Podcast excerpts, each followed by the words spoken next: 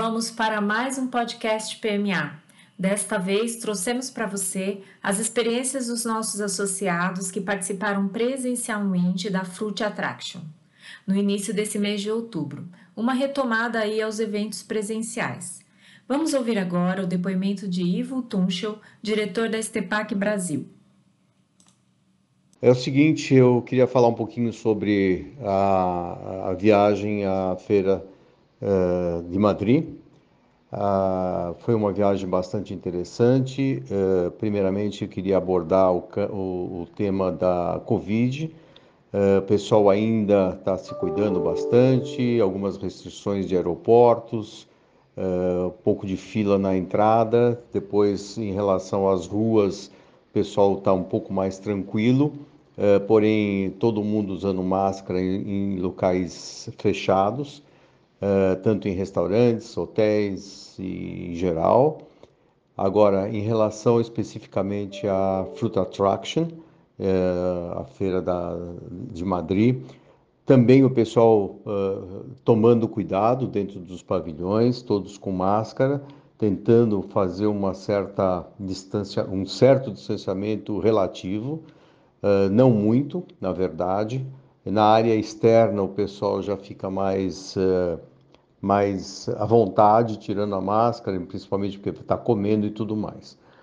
Uh, em, em, relação às, à, à, frequência da feira, eu achei bastante eh, grande para o que está acontecendo no mundo hoje em dia.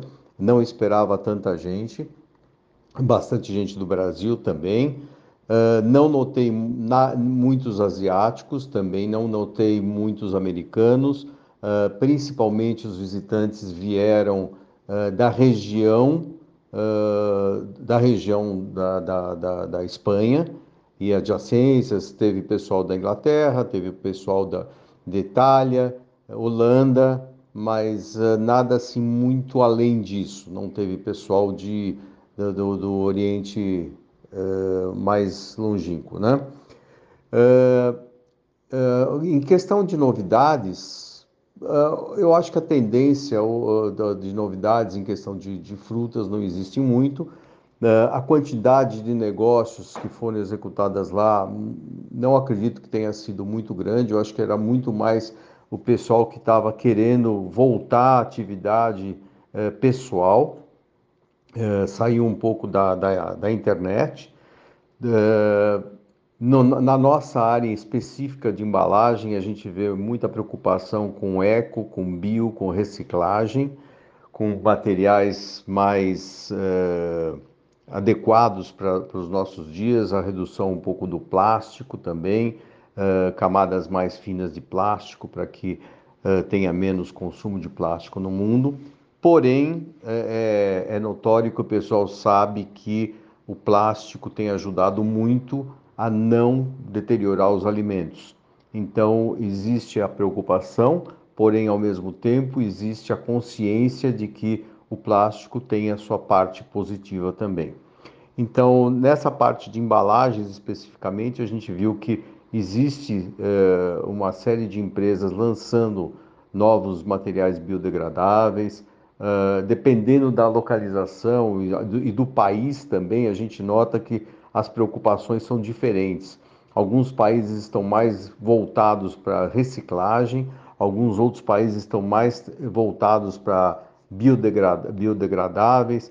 Existe uma, não existe uma coerência, uma, uma unanimidade na, entre os países em que linha adotar. Isso é, é, é notório. Eh, nós da Estepac estamos trabalhando já em todas as linhas para porque como nós atendemos o mundo inteiro, nós temos que ter todas as possibilidades disponíveis. Em relação à frequência também, uh, o pessoal estava circulando normalmente uh, na feira, sem muito medo, sempre procurando a maioria das pessoas não se tocar muito também tentando manter um certo distanciamento. Basicamente é isso. Eu acho que foi um grande exemplo para mostrar que o futuro de voltar às feiras está próximo. eu acredito que as, as próximas feiras do ano que vem já vão contar com muita, muita gente. O pessoal já vai estar, tá já, a maioria vai estar vacinado, uh, o pessoal já vai estar com menos medo da, da pandemia e eu acredito que as feiras do ano que vem vão ser um sucesso. Vamos ouvir o Antônio Carlos da Linda Fruta.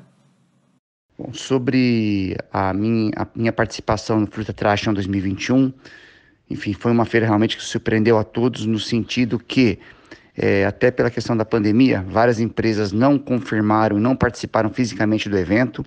Muitos clientes não confirmaram e não tinham intenção de ir fisicamente no evento. Assim como nós aqui do Brasil, que também até o começo do mês passado não tínhamos permissão para entrar é, na Espanha.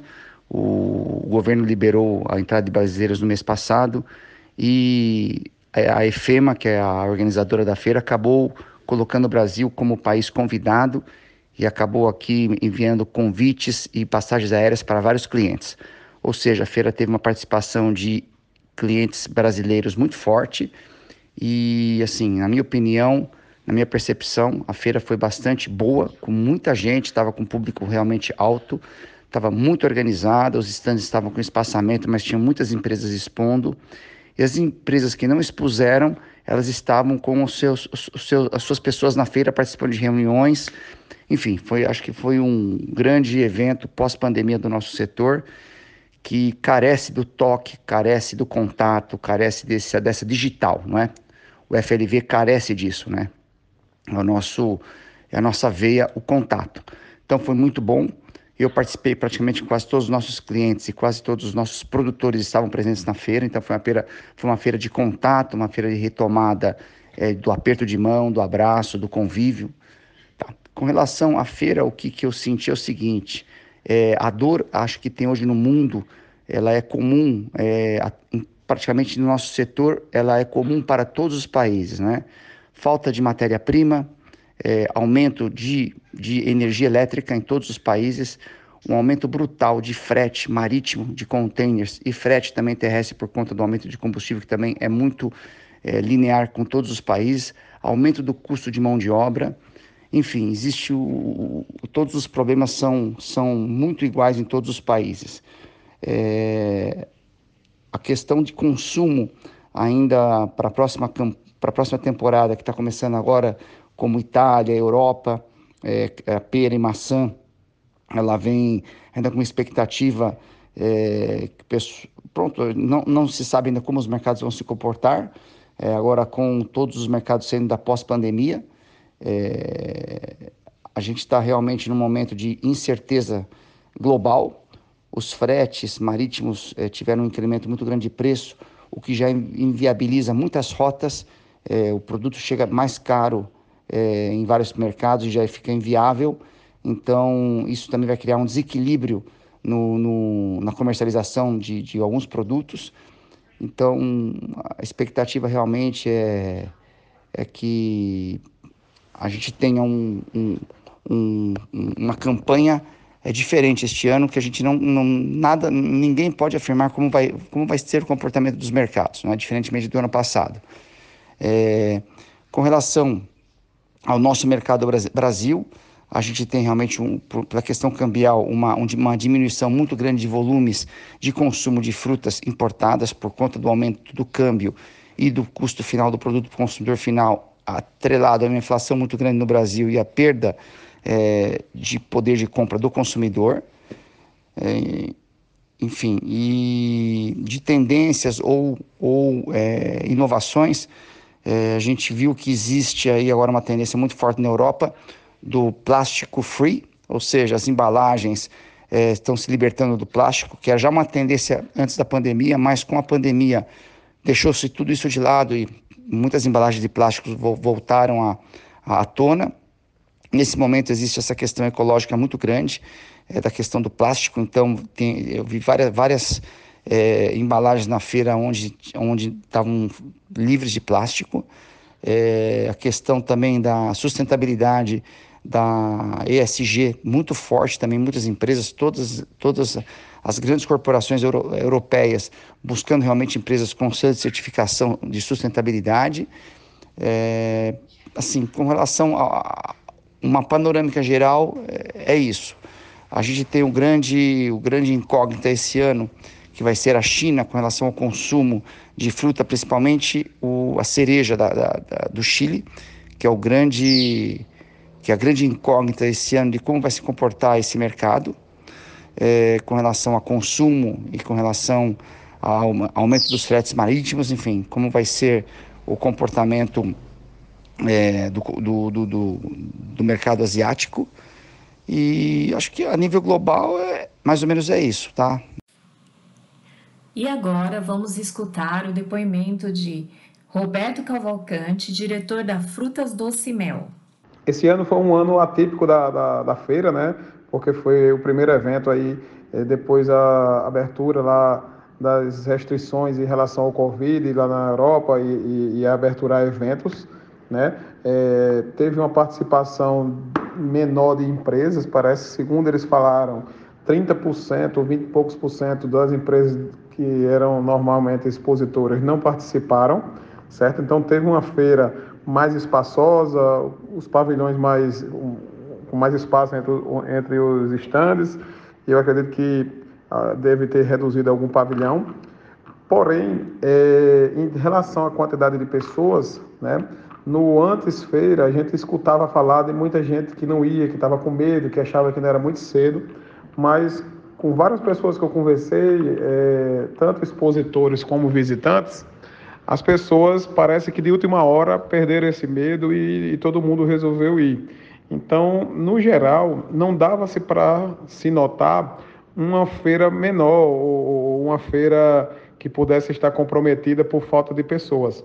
Né? Pelo contrário, ela superou as expectativas da maioria das pessoas, que todo mundo que foi sabia que por ser uma questão anatípico ia ter pouca gente, mas é, teve uma, uma, boa visitação e principalmente porque foram pessoas específicas do negócio, não tinha muita essa questão de é, curioso ou pessoas que não era é, ou exportador ou produtor ou importador ou relacionado da área, né? Como às vezes em algumas feiras a gente vê muita gente curioso, né? Que, que não é do, do meio e fica visitando também.